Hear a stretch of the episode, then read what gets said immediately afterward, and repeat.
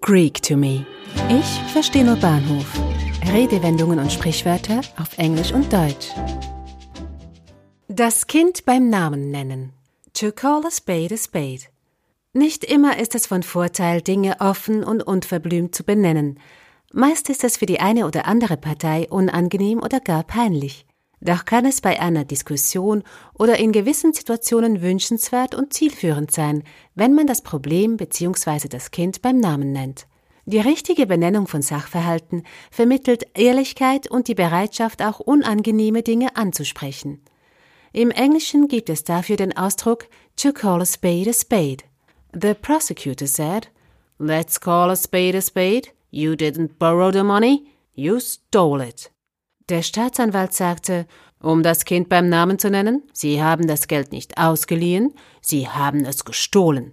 Der deutsche Ausdruck wurde durch Goethes Faust bekannt. Ja, was man so erkennen heißt, wer darf das Kind beim rechten Namen nennen? In diesem Zitat weist Faust seinen Gehilfen darauf hin, dass die Wahrheit gefährlich sein kann und man sie nicht jedem zumuten kann. Vermutlich ist die Redewendung aber schon älter und sie könnte auf ein uneheliches Kind oder eine ungeklärte Vaterschaft deuten. Weitere Redewendungen im Deutschen mit der gleichen Bedeutung sind zum Beispiel die Dinge beim Namen nennen oder Tacheles reden. To call a spade a spade stammt ursprünglich aus dem Altgriechischen und wurde von Erasmus von Rotterdam um ca. 1500 ins Lateinische übersetzt wobei die korrekte Übersetzung aus dem Griechischen to call a fig a fig, a throw a throw gewesen wäre. Erasmus unterlief ein Übersetzungsfehler und aus dem Wort throw, eine Art Trog, wurde Schaufel und Nicholas Udell übersetzte den Fehler ins Englische.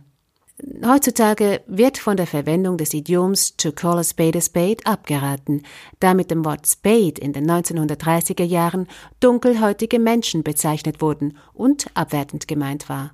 Statt to call a spade a spade könnte man den Ausdruck not to mince words verwenden.